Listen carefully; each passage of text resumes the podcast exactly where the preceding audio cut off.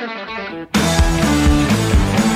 Na Rádio Taquara, todos os sábados, confira o programa De Carrinho, com a apresentação de Cassiano Gottlieb. Entrevistas e informações sobre o mundo esportivo. Patrocínio Burns Burger, hamburgueria artesanal, sua melhor escolha. Pacate, é bom te ver aqui. Refrigeração Léo, desde 1975 ao seu lado. KTO.com, onde a diversão acontece. E você procura imóveis no Vale do Paranhana, Vale do Sino, Serra, o Litoral, a MWS é a opção certa. E faltou gás, ligue para Andrió Viola Liquigás.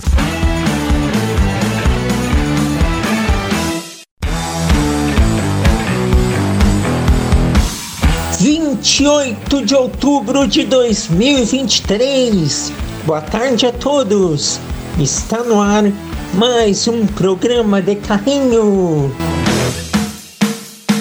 O melhor programa esportivo do seu final de semana, opinião informação, entrevista, tudo passa por aqui no FM 105.9, pela internet em radiotaquara.com.br, em podcast sempre disponível após o programa no site da Rádio Taquara, no Facebook da Rádio Taquara e todas as entrevistas que o programa de Carrinho realiza estão no canal de Carrinho no YouTube. Se inscreva, canal de Carrinho no YouTube ou no arroba de Carrinho no Instagram, lá na bio. Tem o um link que direciona para o canal. Clique, acesse, faça sua inscrição e veja todos os conteúdos que temos lá.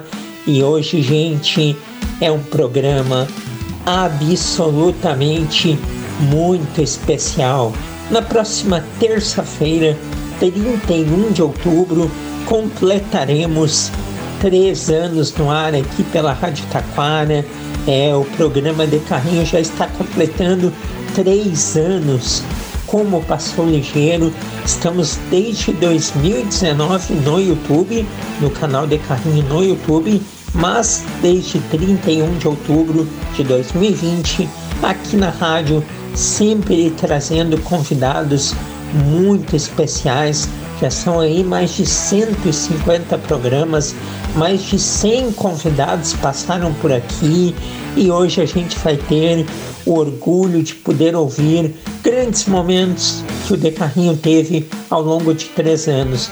Faltará tempo, muitas pessoas acabaram ficando de fora e foi tanta gente bacana, tantas pessoas incríveis que passaram aqui no programa de Carrinho nestes três anos e hoje teremos a oportunidade de ouvir novamente essas pessoas, as coisas que foram ditas, revelações, informações, curiosidades.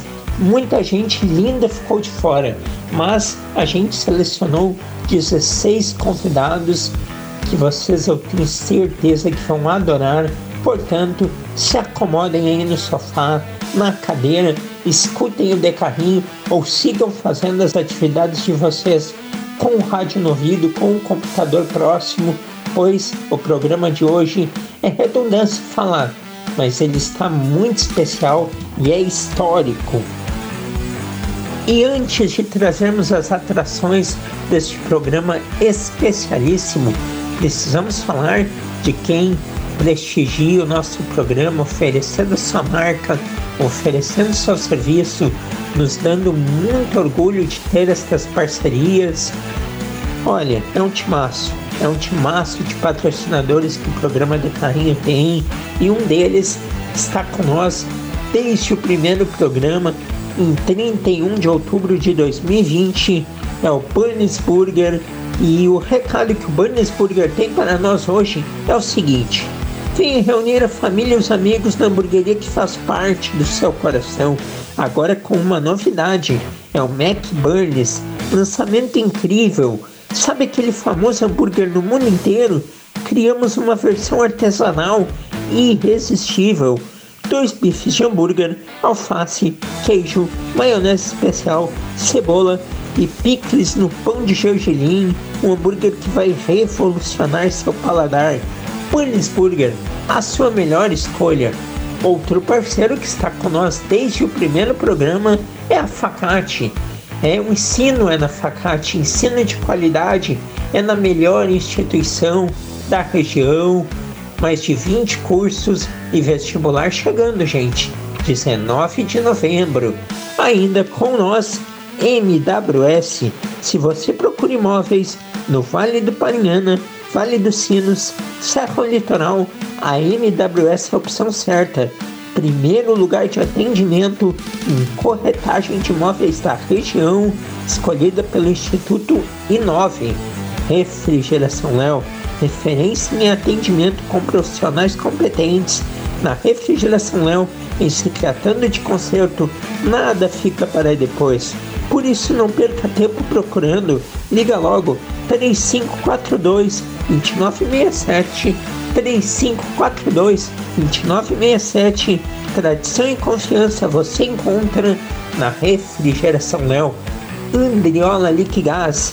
Andriola Liquigás é aquela empresa, é aquele serviço que quando você está no maior aperto, cozinhando, fazendo o almoço, a janta, o café e falta aquele gás, é a Andriola Liquigás que te atende e te entrega rapidamente o gás, trabalho sério, produto de qualidade. Não deixe de pedir para Andriola Liquigás e KTO.com. Todos os esportes e os grandes campeonatos estão na KTO.com. Te registra lá para dar uma brincada. Com esses parceiros, nós vamos para o primeiro intervalo comercial e, na sequência, muita história vai passar aqui no Decarrinho, no programa especialíssimo de 3 anos.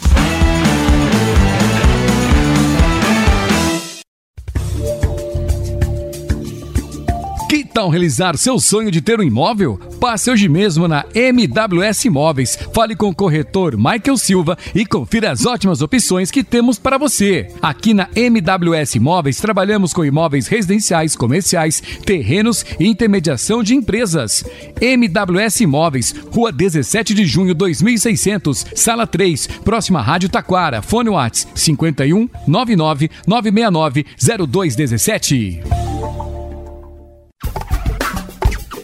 Refrigeração Léo. Não deixe de instalar seu ar-condicionado. Faça isso com quem tem tradição e história no segmento. Trabalhamos com refrigeração comercial, industrial, residencial, além da fabricação de bebedouro escolar e industrial. Refrigeração Léo, desde 1975 ao seu lado. Na rua Carlos Sander, número 1932, em Taquara. Fone 3542 2967.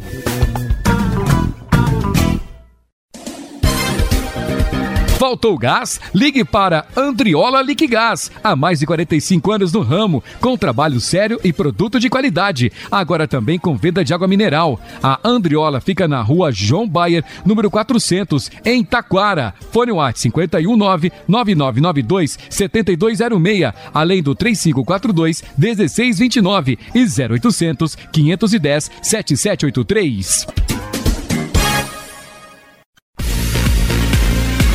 A KTO.com é o lugar certo para você se divertir com as probabilidades. Dê o seu palpite e descubra novas maneiras de torcer. Aqui é o lugar para você dar ainda mais emoção para qualquer jogo. E são diversas opções de esportes. É só acessar KTO.com, fazer o cadastro e começar a curtir. É a sua chance de mostrar quem é o craque das probabilidades. Vem para onde a diversão acontece. Vem para KTO.com.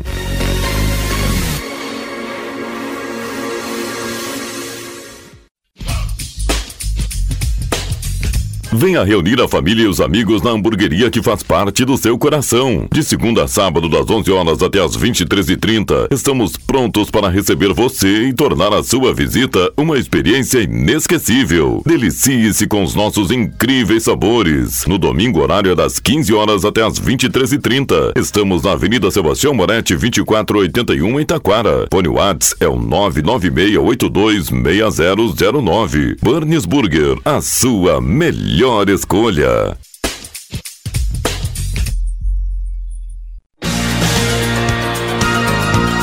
Estão abertas as inscrições para o vestibular solidário da Facate. Faça a diferença e venha estudar na Facate, que tem conceito 5 na avaliação do MEC. Prova dia 19 de novembro, às 14 horas. A inscrição é a doação de 4 litros de leite de caixinha. Inscrições em www.facate.br. Vestibular é na Facate, dia 19 de novembro. Escolha qualidade, escolha Facate.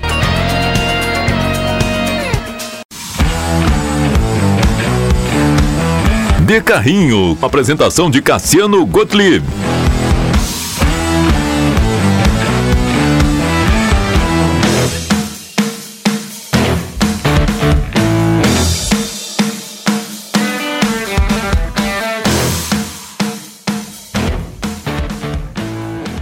Muito bem, estamos de volta com o programa de carrinho e vamos agora para as entrevistas da semana.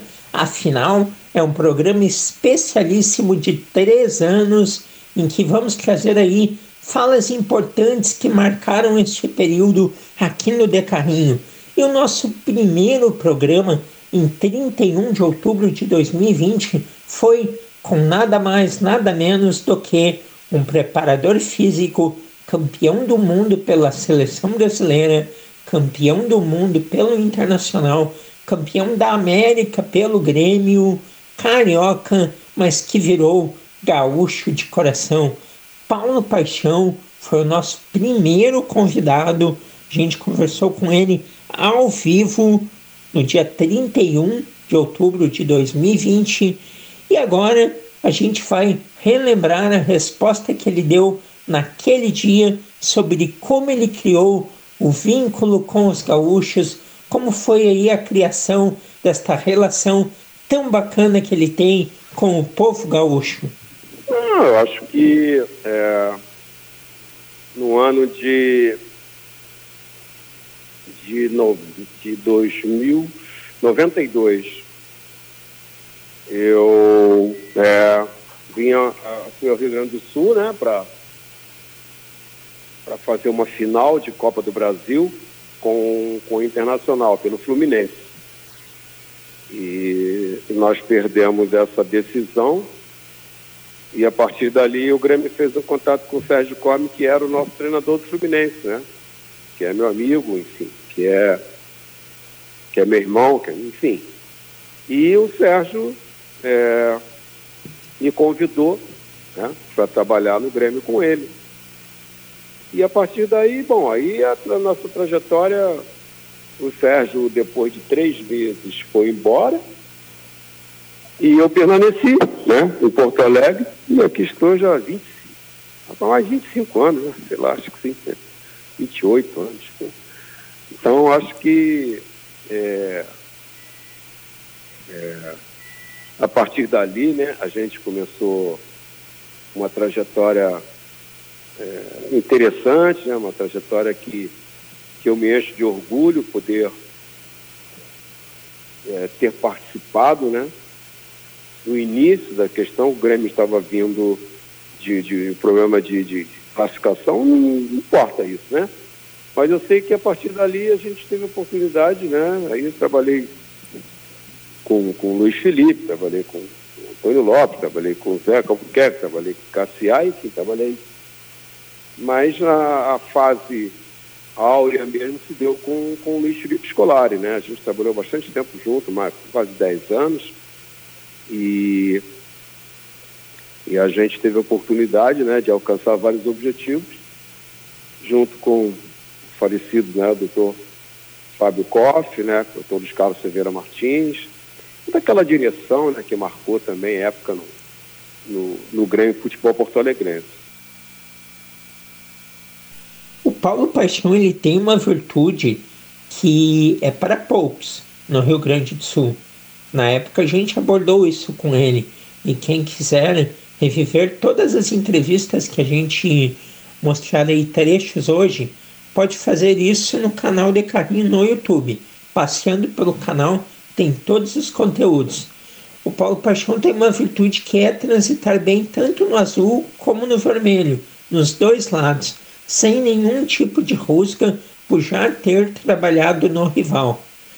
E além do Paulo Paixão, a rivalidade Grenal ela sempre foi muito presente aqui nestes três anos, pois a gente abordou pessoas do lado azul e pessoas do lado vermelho, sem perder a consideração e o trato pelo rival, o carinho dos torcedores rivais, mas com uma mentalidade um pouco diferente da do Paixão, de estar, de trabalhar nos dois lugares, nós temos aqueles profissionais que não trabalhariam em hipótese nenhuma no clube rival, trabalhariam apenas no clube que fizeram história.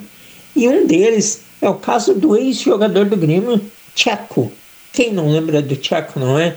Meia histórico do Grêmio em 2006, 7, 8, 9. Tcheco aí que agora é treinador já há alguns anos, trabalhou no Caxias este ano, inclusive, mas uh, certa vez o Tiago conversou com o programa de carrinho e falou se algum dia ele poderia treinar o Internacional. Vamos ouvir o que ele falou. Não, não. É, o, o, Inter não treinaria justamente porque eu não, é, não. Eu não gostaria de pôr um asterisco na, na minha história, na, na minha carreira, né, com o Grêmio. Eu acho que quando você é fiel ou demonstra seu amor por uma situação, você não pode ir contra isso, né? Até respeito ao Inter mesmo, né? Mas eu não, não, não faria isso não, porque prefiro dormir com as minhas com as minhas emoções, com os meus com as coisas que eu que eu tenho no meu coração. Bom, como a gente pode ver então na resposta do Tcheco, ele é um daqueles exemplos de profissionais que possui uma marca tão identificada com um lado que fica impossibilitado de fazer parte do outro. Portanto, segundo palavras do Tcheco, ele nunca treinará o Internacional. E agora, voltando ao passado, a gente vai falar com uma lenda do futebol gaúcho. Papo maravilhoso, em breve conversaremos novamente. Claudião, Cláudio Roberto Pires Duarte, ex-lateral direito, multicampeão aí pelo Inter nos anos 70, campeão da Copa do Brasil pelo Grêmio em 89, comandando o Grêmio, Claudião aí que já foi também comentarista esportivo, ele falou para nós sobre um esquema, uma tática que ficou muito famosa quando ele era treinador. É o esquema pega ratão. Como que era isso, Claudião? Ah, oh, isso, isso oh, é uma expressão que até hoje é usada por todo mundo, né? Eu, se eu, se eu fosse um, um pouco mais esperto, eu teria registrado né, como marca pessoal, porque todo mundo usa hoje, até políticos estão usando, né? E a, foi apenas uma, uma, uma forma descontraída, foi, foi quando eu comecei como treinador. Eu sequer pensava em ser treinador, o meu sonho era me dedicar aos tratamentos, à recuperação e tentar, né, de alguma forma, provar que os médicos estavam enganados quando disseram que eu estava inutilizado. E aí, daqui de um dia para o outro, eu me vejo treinador dos companheiros que eu jogava, que eu convivia no vestiário. Né? De um dia para o outro, eu de comandado viro comandante. De um dia para o outro, quem está dando as ordens lá sou eu mandando no vestiário do Internacional. E aí, numa das entrevistas iniciais lá, perguntaram né, qual seria o esquema que eu iria usar como treinador. E eu não tinha a mínima condição de dar alguma explicação viável, né? E eu, como sou do interior, eu usei a expressão que a gente usava, né? Que é a armadilha do pega-ratão, que é ah, aquele animal peludo dos açudes e das barragens, né? Do interior que a gente para caçar fazia uma armadilha, né? é, é, botava uma comidinha dentro e quando ele entrava para comer, tu puxava uma cordinha, aqueles barbantes antigos, de longe, e ele era preso naquela gaiola e, e virava refeição. Hum, então eu, eu tentei de uma forma até lúdica ali, dizer, olha aqui, ó, é, é, pega ratão. Eles vão ter uma comidinha, quando eles quiserem comer, nós vamos pegar eles de outro jeito. mas foi uma forma descontraída e acabou, como a, os resultados apareceram, se tornando marca, né? Porque, inclusive, alguns até interpretam hoje, então, não, pega ratão, é tu jogar defendendo, retrancado, né? É, e no contra-ataque. Não, não. A armadilha ela pode ser colocada em, em, em, em qualquer espaço do campo, em qualquer lugar do campo. Né? O futebol ele se traduz por artifícios usados para induzir o adversário ao erro.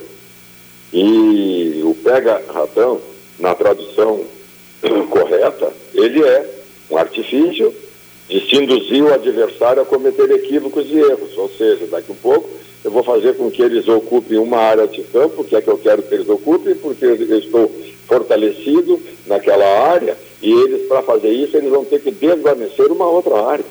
Então, futebol é estratégico, é tático, né? e é um jogo de armadilhas. Né? Como a gente sempre fala, de que no futebol ganha quem erra menos, nós temos que induzir o adversário a, a errar muito mais do que nós mesmos, né? Então essa é a explicação correta. Sensacional, Cláudio Roberto Pires Duarte, grande figura aí do Rio Grande do Sul. E agora a gente vai para outra figura histórica, essa mais recente, campeã do mundo, pelo Esporte Clube Internacional, jogador que para muitos foi o melhor jogador da final do Mundial de 2006 grande Pedro Yarley, ex-atacante do Internacional. Ele conversou com nós aqui do programa de Carrinho e contou uma passagem que, olha, muita gente não sabe. O Yarley, ele esteve por quatro anos no Real Madrid. É, o Yarley que começou no Ferroviário do Ceará, foi parar no Real Madrid. Conta como foi isso, Yarley um bastidor muito interessante, porque no meu time, eu jogava no Castilha, no time B, já que eu treinava né, com, com grandes figuras ali, com Samuel Eto'o, com Raul, com Guti, com Casilha, com Cambiaço, né, e muitas figuras a gente jogava todo domingo.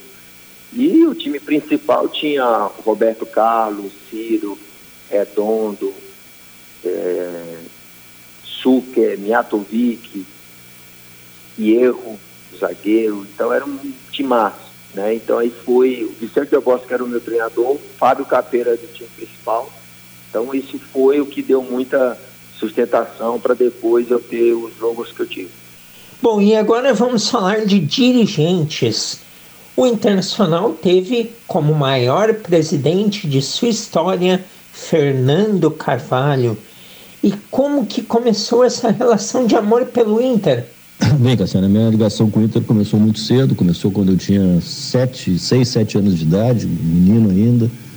Uh, meu primeiro assunto pela manhã era o Inter, meu último assunto à noite era o Inter, lendo a Folha da Manhã quando acordava, ou vendo, ou ouvindo o programa uh, Plantão Esportivo da Rádio Guaíba, né, quando, antes de dormir, sempre foi assim, sempre me liguei muito com o clube fui sócio, acompanhei é, de perto a, a, construção do gigante da Beira Rio. Meu primeiro jogo foi nos Eucaliptos, isso estou fazendo uma narrativa bem rápida. Quinzenalmente, 15, de 15 em 15 dias eu ia ao, ao estádio, né, ao Beira Rio, na beira do rio, ainda é, hoje povoada a região, naquela época não tanto. É, o rio batia praticamente na obra, né, e eu com um amigo mais velho do que eu, que era o zelador do meu prédio, chamado Luiz Brasil, eu ia até o, o, o estádio para vistoriar, como se diz, é, sendo um torcedor ansioso, um torcedor que queria ver logo terminada a nossa grande obra. Então, de 15 em 15 dias eu comparecia ao Beira Rio e assim fui, né? Depois, é, na inauguração, foi o nosso primeiro título em 69. Na sequência, é, já havia me associado antes, sou, sou associado desde 64. Fila G89, a minha cadeira, que tenho até hoje. E, e, a coisa foi indo, ele foi indo até que me, me, me formei, fiquei uh, na, na faculdade de Direito, eu era identificado como colorado, porque todo mundo sabia, né? Eu, eu enfrentava os gremistas nos debates de recreio, de, antes de aulas, no intervalo do, dos períodos. É, e até que um professor que é, me conhecia da faculdade assumiu o cargo de vice-presidente jurídico do INPE, Dr. Fernando Jorge Schneider, e resolveu me convidar, né? Resolveu me convidar para trabalhar no clube. E aí em 82 eu passei a trabalhar no Internacional como advogado. Logo a seguir me tornei conselheiro naquele mesmo ano. E, e aí segui trabalhando como advogado durante muito tempo. Depois passei por vários setores do clube, me tornei vice-presidente jurídico. Fui para o departamento amador em função do meu filho, né? Ser atleta, tinha 10 anos e, e foi jogar no Inter. E aí passei a trabalhar nas categorias de base. Primeiro como um pai, né, atuante, querendo ver as coisas melhorarem. Depois fui indicado como diretor da categoria e as coisas começaram a dar certo. Conquistamos então alguns títulos, né? E especialmente em 98 a Taça São Paulo de Futebol Júnior, que é o, o, verdadeiro campeonato nacional da, da categoria. Com isso, uh, as pessoas que estavam no clube, alguns amigos, entenderam que eu poderia ser presidente para tentar fazer no grande Inter o que foi feito no pequeno Inter, que era as categorias de base concorri uma primeira vez, não deu certo, e finalmente, no final de 2001, na eleição para presidente, eu me tornei presidente do Inter. Aí fiquei de 2002 a 2006 como presidente, reeleito duas vezes. Na sequência fiquei um ano e meio fora, aí o clube decaiu, teve aí problemas políticos, teve crises. Eu acabei retornando, né, primeiro como assessor de futebol do Giovanni Luigi, depois como vice-presidente de futebol. E o clube, felizmente, recuperou-se, ganhou a Sul-Americana, ganhou a Libertadores, os títulos gaúchos. Né? E aí ressurgimos novamente. E, e aí em 2010 eu me afastei do Inter, me afastei do clube e, e onde estou até hoje, né? afastado. Nesse período houve um interregno em 2016, naquela, naquela fase terrível de, de caída, né? De caída do clube. Eu fui convidado para voltar, faltando três meses para terminar o ano. Aceitei, porque não poderia me furtar e acabou não dando certo, não consegui, junto com os companheiros que lá estavam, uh, resolver o, o, que havia de pendência, de problema e de uh, baixo astral e de queda, né? E acabamos caindo. E de lá para cá, desde 2016, aí não mais tive contato com o meu clube, a não ser por notícias e por torcer muito, ir a alguns jogos, né? Agora, recentemente, em função da pandemia, ver os jogos pela televisão mas na verdade não estou mais no clube. E indo para o outro lado, a gente conversa com o hoje patrono. Também conversaremos logo mais na sequência para bater um papo inédito com ele aí nas próximas semanas.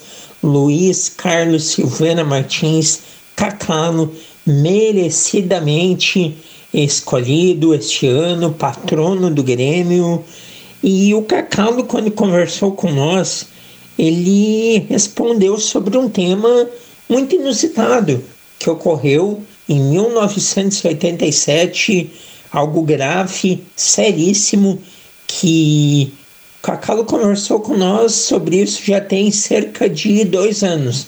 Mas este tema veio muito à pauta este ano, quando o técnico Cuca assumiu a equipe do Corinthians pois se trata de um problema na Suíça em que, em que o Cuca, juntamente aí de colegas do Grêmio, na época eram jogadores, Cuca, Eduardo, Fernando e Henrique, acabaram presos em, em, em um momento em que a equipe do Grêmio, que eles defendiam, estava disputando um torneio amistoso e eles se envolveram em um problema com uma moça na época adolescente, em que houve aí em que houve uma denúncia de abuso por parte deles. E o Cacalo ele relembra este fato e conta como que como que ele conseguiu destrinchar este problemão, explica com detalhes como foi este problema, o que foi e de que maneira foi possível resolver. Bem, é, realmente foi um grande problema. Eu era vice-presidente jurídico nessa época e por determinação do presidente Paulo Odoni eu fui para a Suíça porque quatro jogadores do Grêmio estavam presos acusados de estupro numa menina, numa adolescente, como tu disseste. E aí fui para lá trabalhar, né, fazendo contato com o juiz eh, participando de audiências, contratei dois advogados lá para eh, me acompanharem, porque era necessário. E, e aos poucos a coisa foi se desvendando, né, que não tinha havido estupro, embora tenha sido um, uma coisa absolutamente errada que eles, que eles fizeram em manter relações com uma menina adolescente, mas uh, a relação foi consentida. Uh, hoje, talvez já daquela época, isso é um crime, né? Não, não pode, não podemos, isso não pode acontecer. Mas em função desses, dessas atenuantes, eu consegui que eles fossem liberados e, for, e fossem julgados somente dois anos após. Sim, Cacau. Mas foi um, foi difícil, né? Foi uma pendência aquele momento. É, foi muito difícil. Eles ficaram 29 dias presos. Eu fiquei 25 dias na, na, Suíça, em Berna, correndo de um lado para o outro, eh, nas audiências, mantendo reuniões com o juiz da causa quase que constantemente, explicando a situação. Tá? porque, embora eles tivessem errado, não adiantava eles ficarem presos, porque o fato já tinha sido consumado. Então, que esperássemos o julgamento definitivo, para aí sim a justiça suíça é, tomar uma decisão. A justiça suíça e os presídios suíços não tem nada a ver com, as, com os brasileiros, né? é uma outra situação, uma situação bem, é, bem distinta. Os presos são bem tratados, os presos têm todos os benefícios que a lei permite. E, finalmente, como eu disse, dois anos após o fato, eles foram julgados e condenados em penas diferentes, diferentes em face daquilo que realmente tivessem feito naquele ato. Bom, saindo de dirigentes históricos, vamos para narrador histórico. Quem não cresceu ouvindo Paulo Brito na RBS TV? Pois é, feitou! E o Paulo Brito também conversou com o programa de carrinho e contou para nós como foi a decisão de sair da RBS TV ele deu detalhes de, de quando decidiu e de como isso foi descoberto e acabou aí saindo na mídia para que a RBS agisse também e tomasse a sua decisão. É, é, foi a decisão mais fulminante, mais rápida, porque eu sempre fui muito pé atrás, tratava de ter um plano B, porque se eu sair daqui agora, o que, eu vou fazer? Então eu sempre tratei disso tudo, né? E sempre tive meu plano B. E um dos planos B era, era trabalhar numa outra emissora, como é de todo mundo. Não tinha, como hoje tem, assessoria de imprensa em todas as empresas, em todos os órgãos públicos. E aí vazou a negociação minha no, blog do Felipe Vieira, que causou uma repercussão muito grande, na RBS principalmente, e aí eu tive que dizer que era verdade e acelerar a minha saída, que aconteceu numa terça-feira, véspera de jogo, semifinal da Copa do Brasil, e acabei realmente uh, saindo naquele dia, e aí surgiu Luciano Pérez para narrar outro dia. Bom, e a gente já falou com dirigentes históricos, com narrador histórico, vamos falar agora com árbitro histórico. E este aqui tem três Copas do Mundo no currículo, é nada mais, nada menos do que Carlos Eugênio Simon. Ele apitou a Copa de 2002, 2006 e 2010 e conta para nós o que faltou para ele apitar uma final de Copa do Mundo. Do, é, 2002 foi a primeira Copa, eu trabalhei em dois jogos, é, e aí fiquei, porque a FIFA tinha um, tem um critério do seguinte: quando a, a, equipe vai para as quartas de final, o árbitro daquele país regressa. E pela primeira vez isso aconteceu do Brasil ir para a final e foi campeão, e eu fiquei lá. Né? Os árbitros ficou eu e o alemão Marcos Merck, que o Brasil e a Alemanha decidiram, ficamos até o final, mas não apitamos mais nenhum jogo. Tá? 2006 eu apitei três jogos bem, poderia ter ido adiante. Agora 2010, a final dessa competição era Carlos Simo, Altemir Hausmann e Roberto Braz. O nosso trio foi impecável, e aí sem falsa modéstia. Os, eu era o árbitro mais velho da competição, com 44 anos de idade, completei 45 eh, em 2010, eh, em setembro.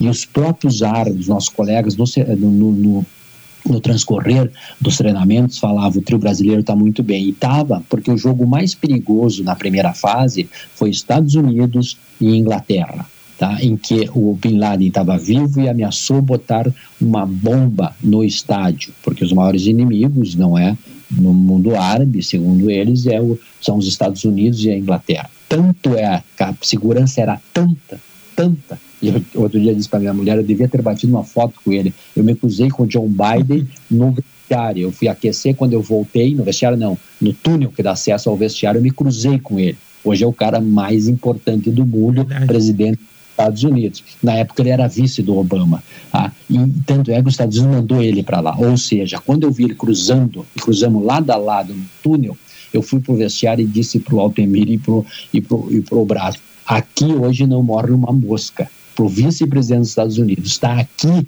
é porque, e de fato, eles, eles bloquearam o espaço aéreo, caiu os computadores da FIFA, etc. e tal. E aí eu apitei esse jogo. E depois eu fui apitar no Soccer City, o jogo de, da Alemanha e Gana. E lá, o, os próprios da FIFA disseram: ó, brasileiro, nota 10, vocês vão ficar aí até o final. E, e nós estávamos se preparando para a final. E aí aconteceu política e mais política, que existe em qualquer parte, em qualquer lugar, e nós somos sacados daquela grande final da, Espanha com Holanda, ficaram só os europeus. Se você pegar das, das semifinais às finais, foi só os europeus que ficaram. A Copa da África foi extremamente política e aí sim eu sinto que nós poderíamos ter trabalhado na final, mas é coisa da vida, vida que segue e vamos embora. Bom, e seguindo por este passeio histórico pelo Rio Grande do Sul, em que ouvimos dirigentes históricos, narrador de TV histórico, ex-árbitro histórico, e lembrando que o Carlos Simon segue como comentarista de arbitragem dos canais do Grupo Disney, vamos ouvir agora comentarista de rádio, de futebol, um cara que é da velha guarda, mas que está em plena atividade, atendendo aqui ao programa de carrinho, Adroaldo Guerra Filho, Guerrinha. Guerrinha, conta para nós sobre as suas amizades com Mário Sérgio, saudoso Mário Sérgio, Emerson Leão e também Dunga. É, eu, eu no futebol, ao contrário da maioria, eu me dou bem com aqueles que são complicados, né? O primeiro deles, o Mário Sérgio. Mário Sérgio eu não me dava bem. Mário era um irmão que eu tinha, um cara que faz muita falta, conhecia e jogava futebol como poucos. Né? E partiu cedo demais. É, e é, faz muita falta hoje. O Dunga, o Dunga, o Dunga é um cara de um coração, olha, enorme, maravilhoso. Olha aí o que ele faz pelas comunidades, né? E também entende muito de futebol. Eu gosto muito da sinceridade do Dunga, né? E não foi difícil fazer amizade com o Dunga e virar um grande amigo do Dunga. Eu tenho o Dunga como um grande amigo e acho que ele também me tem como um grande amigo dele. E por último, o Emerson Leão. O Leão sempre foi um cara muito complicado. E eu consegui me aproximar do Leão e também fiquei amigo do Leão, fiquei confidente do Leão, parece mentira, confidente. Né? Trocava ideia sobre escalação com o Leão, olha só como eu era ousado, né? E até hoje o Leão é um cara que me trata maravilhosamente bem. Eu sei que a maioria tem dificuldade, por quê? Porque o repórter chega lá e pega daqui a pouco um, um treinador é, que vem de perder e faz uma pergunta fora do lugar, o que é normal, né? O cara reage de uma forma, e aí, meu amigo, aí já, já vira lambança. Eu nunca tive esse problema. Eu tenho, acho que o segredo é você chegar, começar a conversar com o cara, é, sem apertar o cara. Ao natural, ele vai, ele vai revelar tudo o que ele pensa, ele vai falar o que ele quer, e vai acabar lhe proporcionando grandes manchetes. Show de bola, grande carrinha. Esse é o programa de carrinho especial de três anos. Três anos no ar aqui pela Rádio Taquara. entrevistando aí grandes figuras do esporte, da comunicação, todas as semanas e no programa de hoje estamos relembrando grandes pessoas que passaram por aqui. E a próxima, olha, a gente segue fazendo história em várias frentes. Agora a história é no gol, com um goleiro que está presente e é um protagonista do jogo mais emblemático da história do Grêmio, a Batalha dos Aflitos de 2005. Veja bem, torcedor, não é o principal jogo da história, é o jogo mais emblemático. E aqui com nós, conversando hoje, relembrando a conversa que tivemos, Galato. E o Galato conta para nós, novamente, que filme que passou na cabeça dele quando ocorreu aquele pênalti para o Náutico no ano de 2005.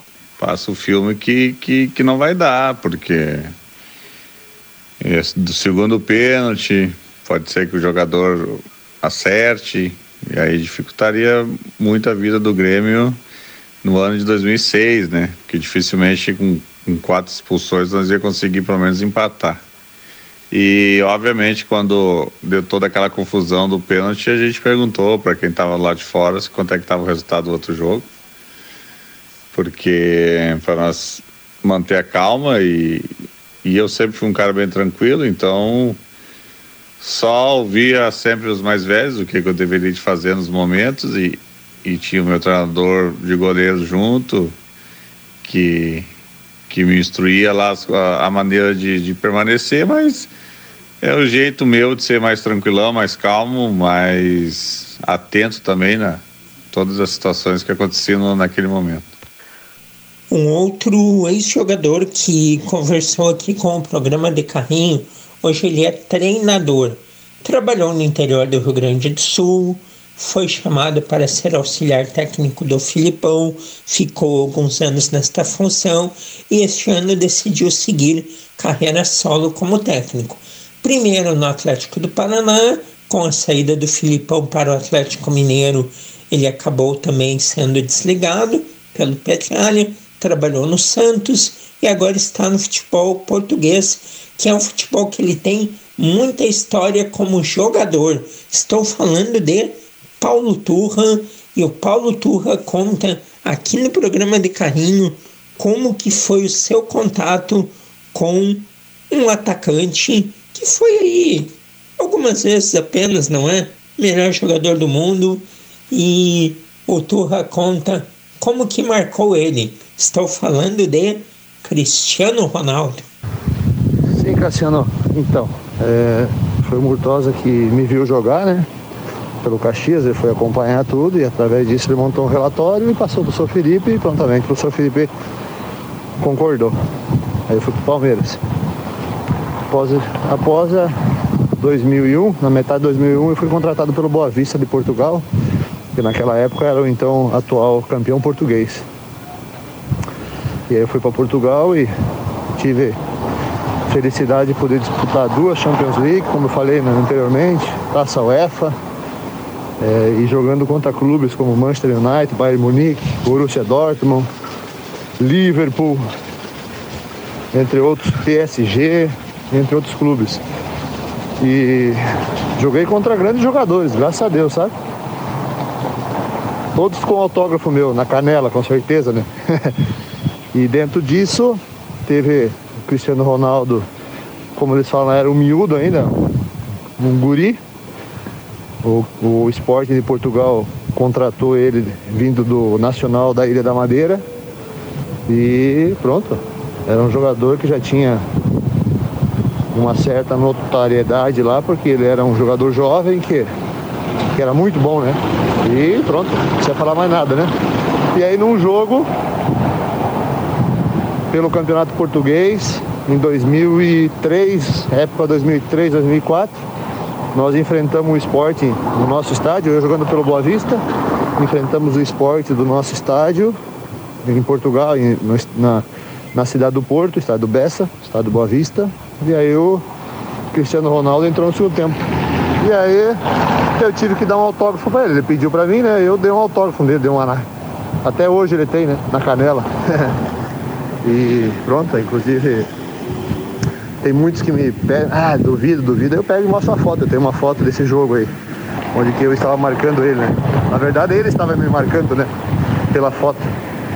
Então dentro disso era um jogador já que despontava naquela época e, e, e que para mim, na minha opinião, ele é o, é o melhor jogador da atualidade em todos os aspectos. Bom, e agora vamos falar de uma musa do jornalismo gaúcho, uma menina super talentosa, mamãe agora, Kelly Matos, grande jornalista de muita experiência no jornalismo político, nos programas da Rádio Gaúcha, jornalismo geral, programas de entretenimento. A gente conversou com a Kelly Matos aqui já tem um tempinho, quase dois anos, e foi um bate-papo muito especial, muito carinhoso. A Kelly conversou por mais de uma hora por telefone com a gente e ela abordou um tema que, que foi muito polêmico. Já tem aí mais de dois anos. O saudoso Davi Coimbra estava junto, que foi um comentário feito no programa Timeline da Rádio Gaúcha em que ocorre um assalto a um banco em Criciúma com reféns.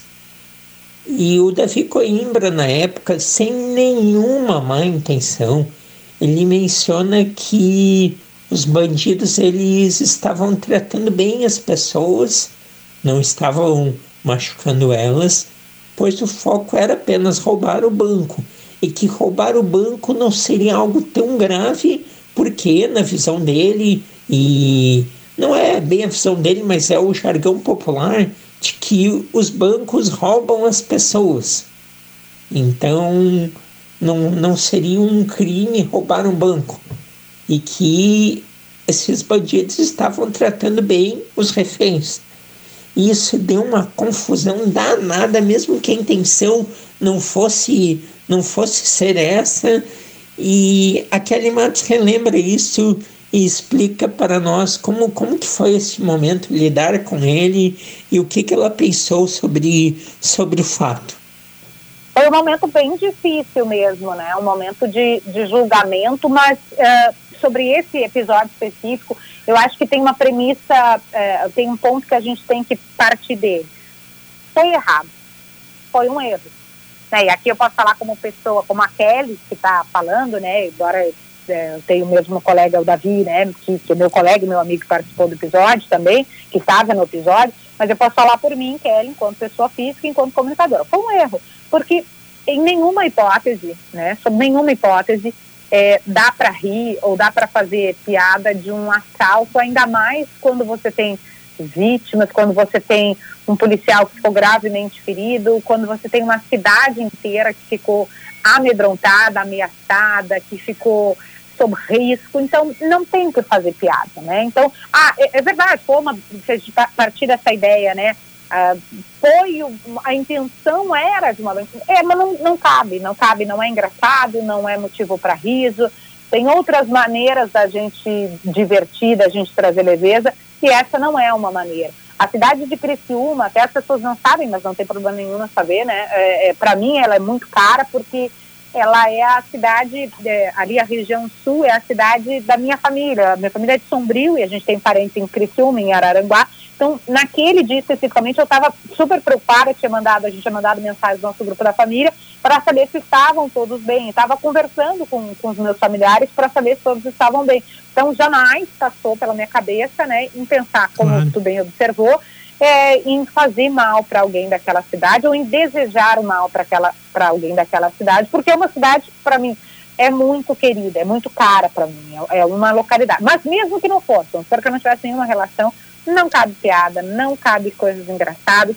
Eu me preocupei depois é, em saber o estado de saúde, procurei os policiais para colocar o meu posicionamento, pedir perdão, fiz isso também na, na Zero Hora, né, no, no GZH, no nosso portal, procurei o comando da polícia para colocar, para expressar, e eu acho que todos nós não estamos livres de, de um erro, de errar. Em algum momento da nossa vida a gente vai errar. E o que, que a gente pode tirar de lição é verificar como fazer para não errar novamente. Eu, com muita humildade, ouvi muitas pessoas, conversei com muitas pessoas de diferentes, diferentes é, posições políticas, ideológicas, de diferentes é, compreensões, de pontos de vista, para verificar de que forma eu, como cidadã, poderia crescer e poderia tornar a sociedade melhor. Se eu tenho essa busca, né, que eu mencionei aqui, de conectar as pessoas e fazer um mundo melhor, como é que eu posso me colocar? Eu também, eu, nem precisam saber disso, né, mas na época eu procurei como, como colocar uma, é, é ajudar com recursos para uma vaquinha que ajudava o policial, procurei a, a, as pessoas que, que, que eram próximas a ele, eu tentei de alguma forma também mostrar e, e, e mostrar para mim mesma, em especial, que eu atuo para tornar a sociedade melhor. Eu busco isso com os meus posicionamentos pessoais, profissionais, na minha relação com os demais seres humanos. Então, a lição que fica, como tu disseste, né, o que, que fica desse episódio é que, um, foi um erro, ponto. A partir da informação de que houve um erro, como eu posso corrigir? Como eu posso ser melhor? E desde então, eu faço reflexões. Às vezes você pergunta, ai, Kelly, mas esse assunto tu não vai falar? Eu digo, tenho alguma coisa a acrescentar sobre isso? Que, de que forma eu posso contribuir? Será que não é melhor eu ouvir um pouco mais do que falar? Então, eu acho que tudo na vida, né? Se não, se não é, é bênção, é lição, né? De alguma forma, a gente aprende, a gente cresce e a gente constrói. Muito bem, agora seguimos com a galera do Timeline, pois vamos ouvir Luciano Potter, outro bate-papo muito legal que a gente teve aqui no programa de Carrinho. E o Luciano Potter falou sobre a cobrança por ele ser mais identificado do que ele já é com o Internacional, por ele ser um representante do Inter. As pessoas por muito tempo cobravam isso, já que Potter tem um respeito enorme por parte da torcida do Grêmio e às vezes os colorados não, não levam isso com, com toda com toda boa vontade porque entendem que o Potter é muito corneteiro. E o que, que o Potter falou sobre isso? O que acontece quando a gente trabalha com algo de muita paixão é que hum, a paixão ela tem vários níveis, né? É, a paixão pode ter amor e pode ter ódio. Então, essa não deve ser uma preocupação em quem trabalha com esporte, assim, sabe? Porque vai. E hoje, com redes sociais e com a facilidade que as pessoas têm de chegar em outra pessoa, isso acaba meio que virando um barulho, assim, que, que não deve afetar, né?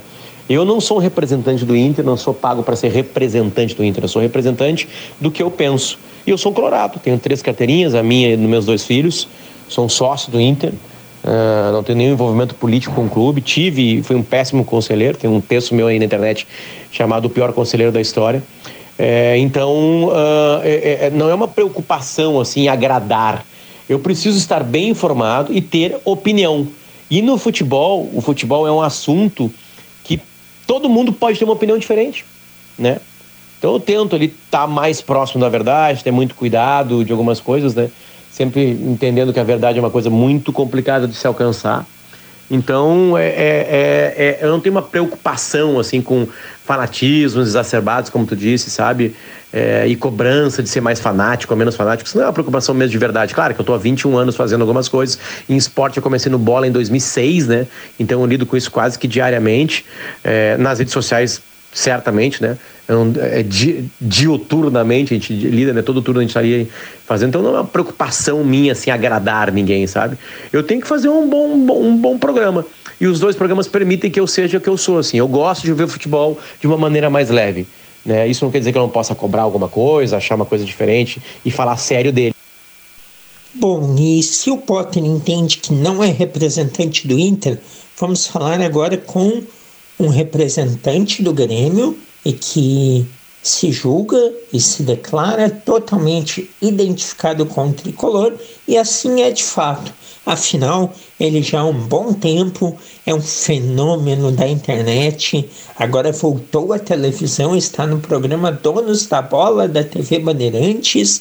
Farid Germano Filho, o Farid, o grande Farid Germano, muita história aí no jornalismo esportivo do Rio Grande do Sul e agora em uma outra frente, em uma frente mais identificada, mas antes de mais nada, houve um início. E neste início, o Farid era jornalismo futebol clube. Então, eu quero saber do Farido o que fez ele levar a ser jornalista. Olha, Cássio, o que me levou para essa profissão foi amar o jornalismo. Eu costumo dizer a todos aqueles que pretendem fazer o curso de jornalismo que fazem o curso de jornalismo. O jornalismo tem que amar, não basta gostar, tem que amar, porque é uma profissão que não tem sábado, não tem domingo, não tem feriado, não tem véspera de Natal, não tem véspera de Ano Novo, não, tinha, não tem Dia dos Pais, não tem Dia das Mães. É uma profissão de dedicação total, dedicação exclusiva. É, ser jornalista é ser jornalista durante as 24 horas por dia. E eu lá em 1983, faz tempo, ano que o Grêmio sagrou-se campeão do mundo, eu, estudante do Colégio La Salle, Nossa Senhora das Dores, no primeiro ano do segundo grau, com 16 anos, já era repórter do Jornal do Colégio e fui no Estádio Olímpico fazer uma entrevista. E com quem me deparei? Me deparei com o Renato. Ali foi minha primeira entrevista com o Renato para o Jornal do Colégio. Nem imaginava que ia seguir na profissão. Depois fiz vestibular Entrei na Faculdade dos Meios de Comunicação Social FAMECOS, na PUC, RS, e formei em jornalismo, mas durante o curso já estagiava na Rádio Gaúcha, onde permaneci por 25 anos. Foi um início que comecei fazendo jornalismo geral, depois jornalismo político, depois o esporte, que sempre foi minha paixão graças ao esporte, graças a Grêmio Internacional e Seleção Brasileira, eu tive a oportunidade de conhecer quatro continentes. Então eu digo, essa profissão é apaixonante, essa profissão é extraordinária, é fabulosa e eu sou muito feliz com a minha profissão agora atuando no canal do Farid Germano Filho no YouTube e, e sempre digo e repito, quem quiser se inscrever vai me honrar muito se inscrevendo, dando seu like deixando, tocando o sininho e participando comigo vai ser uma alegria muito grande, até porque é Deus no comando sempre e não se briga nunca com a notícia. Valeu, Farid, e de gremista para gremista agora a gente ouve Duda Garbi. Recentemente a gente conversou com o Duda e o Duda explica o porquê ele saiu da RBS TV. A minha decisão de sair da, da RBS é, se deu muito pela minha, pela minha infelicidade que eu vivia no momento, né? Eu tava muito, muito triste e era estranho, porque um cara muito bem-humorado e, e, e, realizado, assim, se sentir, né, para baixo e isso, aquilo, aquilo me tocou muito. Alguma coisa estava acontecendo comigo, demorei um pouco para entender o que que era, né? E, e, lamento muito que as pessoas que estavam naquele momento né, coordenando o grupo não, não entenderam o momento que a comunicação estava vivendo. O que eu, modéstia à parte, acho que consegui ler bem, ou ler a ponto de conseguir fazer a minha mudança, né? E a minha mudança se deu muito a partir da minha convicção de que a comunicação tinha mudado, tinha se descentralizado, não vejo mais é, o grupo RBS como é, tão, tão dominante né, como era antes, há 10 anos atrás. E eu já estava entendendo e me preocupando com isso, né?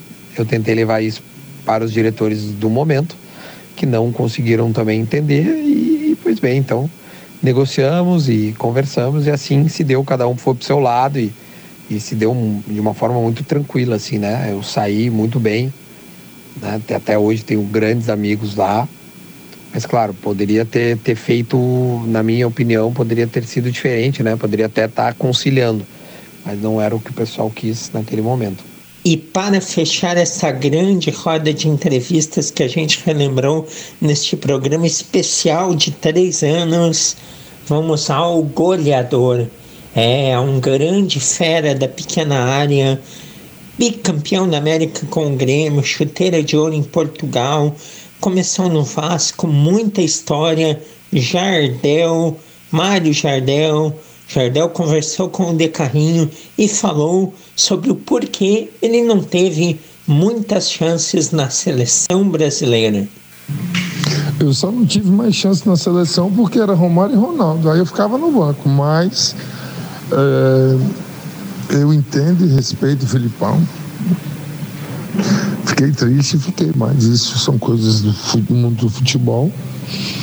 E me orgulho de ter vestido a amarelinha. Muito bem, aí está, portanto, Jardel. E assim encerramos essa provinha de, de coisas que a gente viu, escutou e teve ao longo de três anos de programa de carrinho.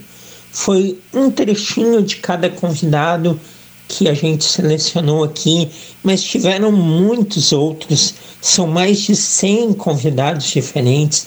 Fica o convite, navegue canal de carrinho no YouTube, pois temos na íntegra as entrevistas que a gente reproduziu hoje aqui e temos muitas outras. Foram, foram só algumas aqui que representaram todos os convidados que passaram durante três anos aqui no Decarrinho.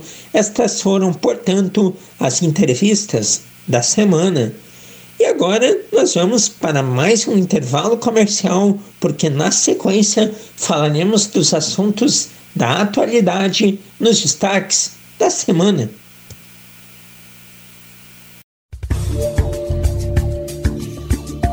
Tal realizar seu sonho de ter um imóvel? Passe hoje mesmo na MWS Imóveis. Fale com o corretor Michael Silva e confira as ótimas opções que temos para você. Aqui na MWS Imóveis trabalhamos com imóveis residenciais, comerciais, terrenos e intermediação de empresas. MWS Imóveis, Rua 17 de Junho 2600, Sala 3, próxima Rádio Taquara. Fone Whats 51 99 969 0217.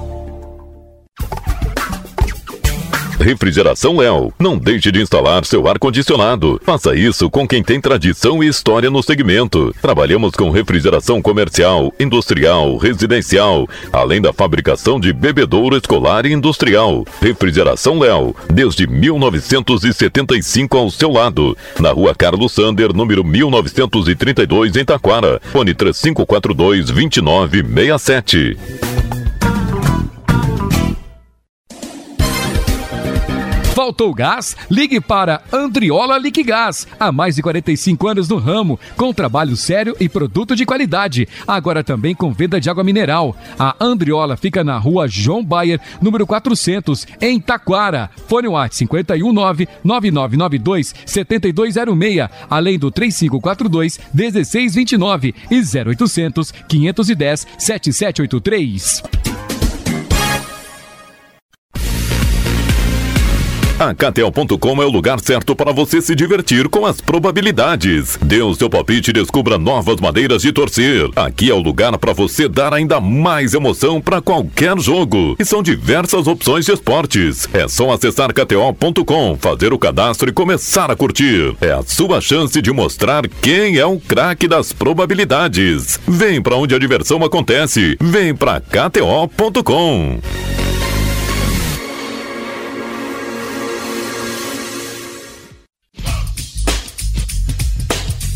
Venha reunir a família e os amigos na hamburgueria que faz parte do seu coração. De segunda a sábado, das 11 horas até as 23h30, estamos prontos para receber você e tornar a sua visita uma experiência inesquecível. Delicie-se com os nossos incríveis sabores. No domingo, horário é das 15 horas até as 23h30. Estamos na Avenida Sebastião Moretti, 2481, em Taquara. Fone Whats é o 996826009. Burns Burger, a sua melhor melhor escolha.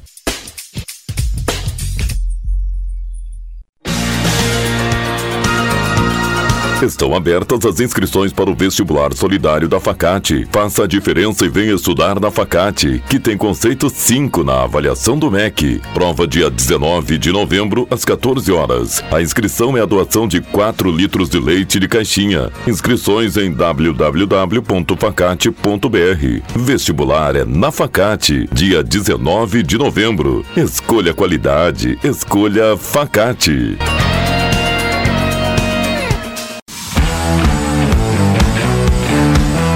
De Carrinho, apresentação de Cassiano Gottlieb.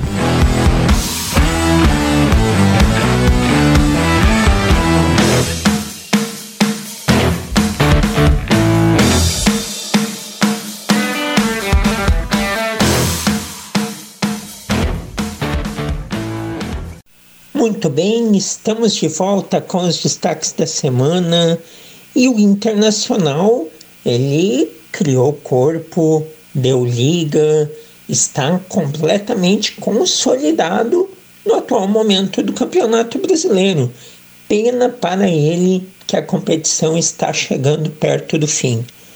Na última quinta-feira, jogando no Rio de Janeiro, o Vasco, motivado, buscando sair da zona do rebaixamento, em que retornou após perder para o Flamengo no finalzinho da partida, no último domingo, clássico carioca, encarou o Inter com a esperança de vencer e sair novamente do Z4. Porém, até pressionou no comecinho do jogo, mas logo que o Inter abriu o placar, o Vasco desmoronou em campo. Não ameaçou mais o Inter, que por sinal muito bem estruturado, muito sólido taticamente, com muita naturalidade, controlou o jogo, ampliou no segundo tempo. Quando o Vasco diminuiu e parecia que iria pressionar, teve dois jogadores expulsos e acabou simplesmente morrendo totalmente dentro de campo. Isso é um sintoma muito claro, infelizmente, de rebaixamento. Isso pelo lado do Vasco. E o mais incrível, falando de Vasco, é que seria a quinta queda se acontecer. Porém, diferente das quatro anteriores, nesta o Vasco tem dinheiro. Então é mais difícil ainda de entender. Bom, enquanto que o Inter, encaixado e jogando na genialidade de Alan Patrick, Gente, como está jogando bola o Alan Patrick, meia clássico de muita categoria, muita qualidade. Não tenho dúvida que é o melhor ano da carreira do Alan Patrick. Ele sempre foi bom jogador, mas jogando como está jogando este ano, olha, penso que nunca aconteceu. E foi acontecer depois da casa dos 30. Bacana, bacana este momento do Alan. Bom, com toda essa qualidade, com o Inter sólido, quando tem o time completo, o bom trabalho de Eduardo Codê, que mostra realmente que o Inter não é ali da turma do rebaixamento em qualidade técnica, isso evidencia após o Inter ganhar do Vasco que ligeirinho ele fará 26 pontos, ou melhor, 26 mais 20, não é? 46 pontos, que são os pontos necessários para escapar do rebaixamento e poder focar aí em terminar em uma posição bacana no Campeonato Brasileiro. A cada vitória se fala na Copa Libertadores. Torcedores, mídia, dirigentes, profissionais. Mas, gente, vamos lá. Faltam nove rodadas para acabar o Campeonato Brasileiro. O Internacional está nove pontos atrás do último classificado para a Copa Libertadores, que seria numa vaga de pré, no momento é o Grêmio. E o Internacional tem quatro vitórias a menos que o Grêmio. Então, o Inter precisa de quatro rodadas perfeitas e quatro rodadas ruins do sexto colocado sem levar em conta que a desvantagem para o sétimo e para o oitavo não é muito diferente. É complicado, né, gente?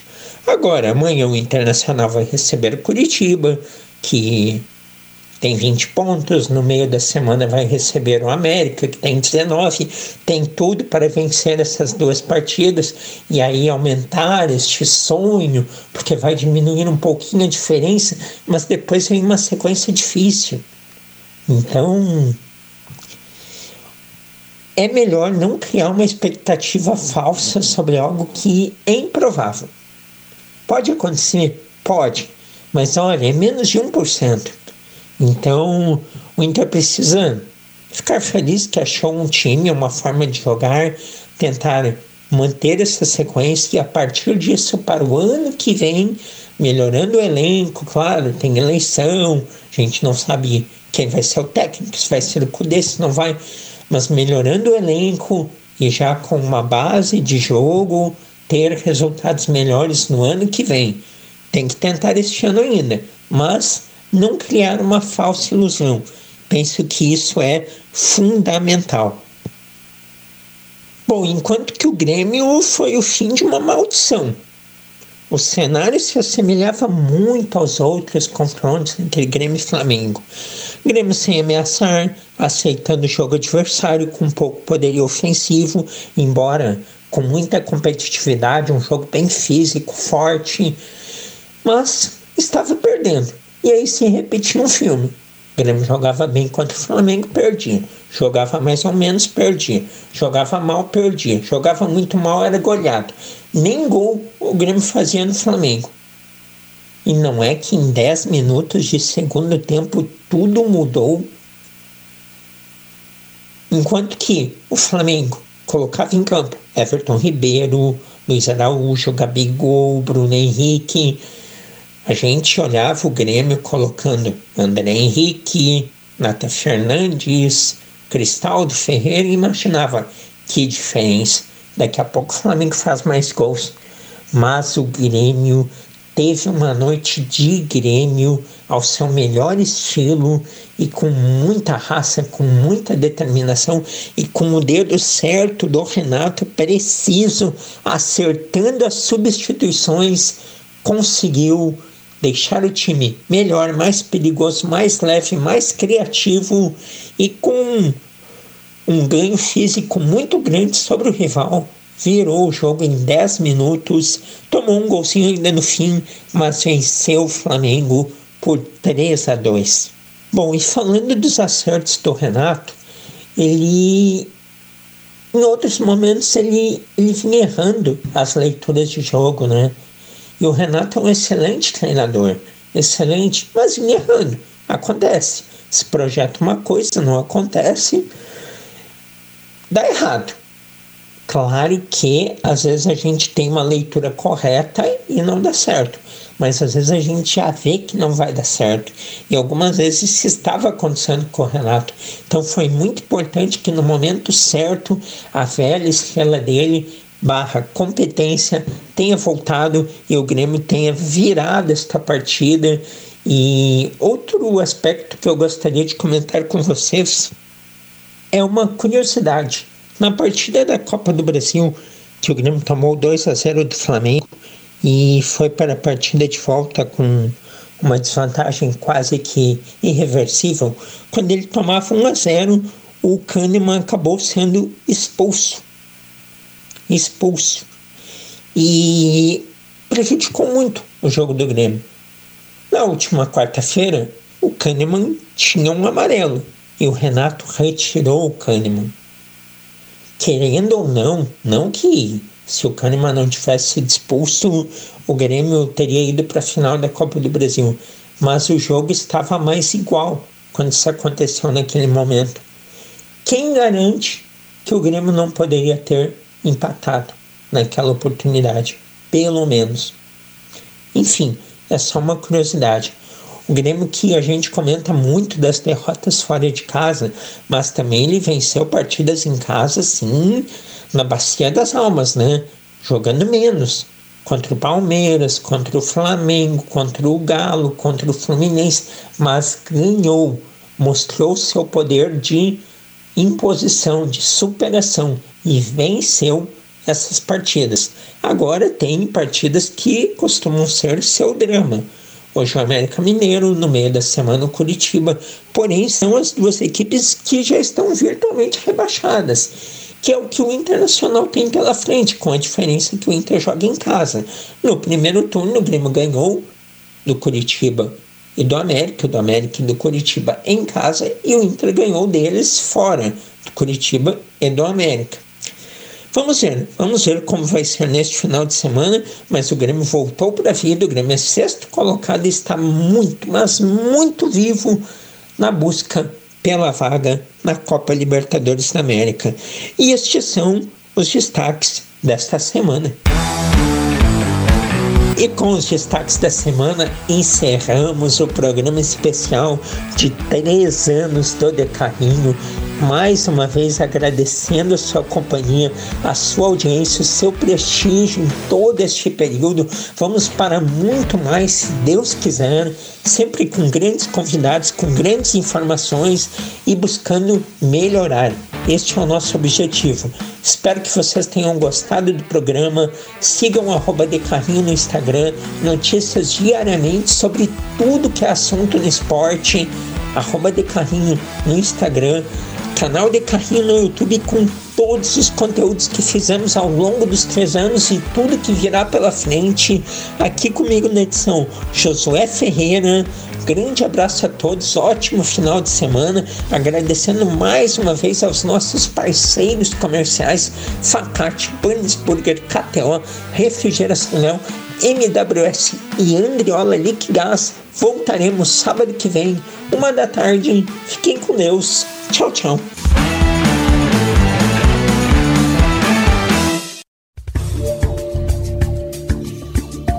Tal realizar seu sonho de ter um imóvel? Passe hoje mesmo na MWS Imóveis. Fale com o corretor Michael Silva e confira as ótimas opções que temos para você. Aqui na MWS Imóveis trabalhamos com imóveis residenciais, comerciais, terrenos e intermediação de empresas. MWS Imóveis, Rua 17 de Junho 2600, Sala 3, próxima Rádio Taquara. Fone Whats 51 99 969 0217.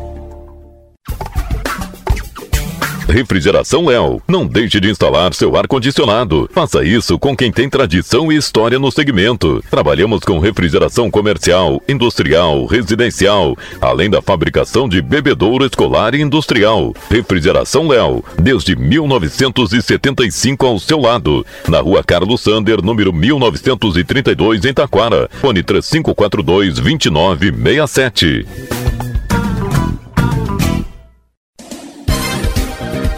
Faltou gás? Ligue para Andriola Liquigás. Há mais de 45 anos no ramo, com trabalho sério e produto de qualidade. Agora também com venda de água mineral. A Andriola fica na rua João Bayer, número 400, em Taquara. Fone WhatsApp 519 9992 7206, além do 3542 1629 e 0800 510 7783.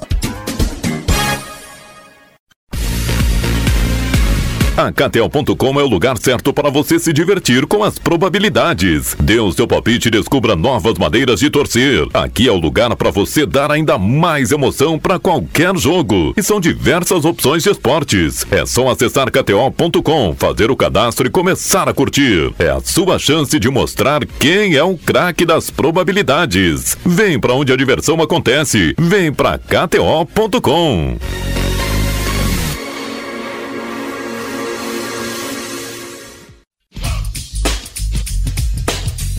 Venha reunir a família e os amigos na hamburgueria que faz parte do seu coração. De segunda a sábado, das 11 horas até as 23h30, estamos prontos para receber você e tornar a sua visita uma experiência inesquecível. Delicie-se com os nossos incríveis sabores. No domingo, horário é das 15 horas até as 23h30. Estamos na Avenida Sebastião Moretti, 2481, em Taquara. Fone Whats é o 996826009. Burns Burger, a sua melhor melhor escolha.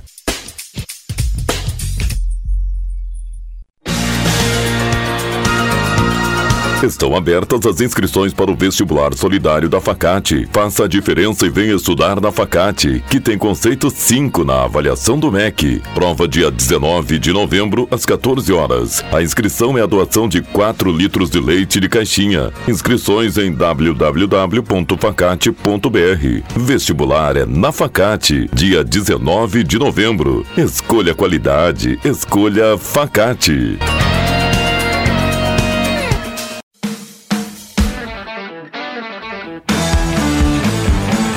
Na Rádio Taquara, todos os sábados, confira o programa De Carrinho, com a apresentação de Cassiano Gottlieb. Entrevistas e informações sobre o mundo esportivo. Patrocínio Burns Burger, hamburgueria artesanal, sua melhor escolha. Pacate, é bom te ver aqui. Refrigeração Léo, desde 1975 ao seu lado. KTO.com, onde a diversão acontece. E você procura imóveis no Vale do Paranhana, Vale do Sino, Serra ou Litoral, a MWS é a opção certa. E faltou gás, ligue para Andrió Viola Liquigás.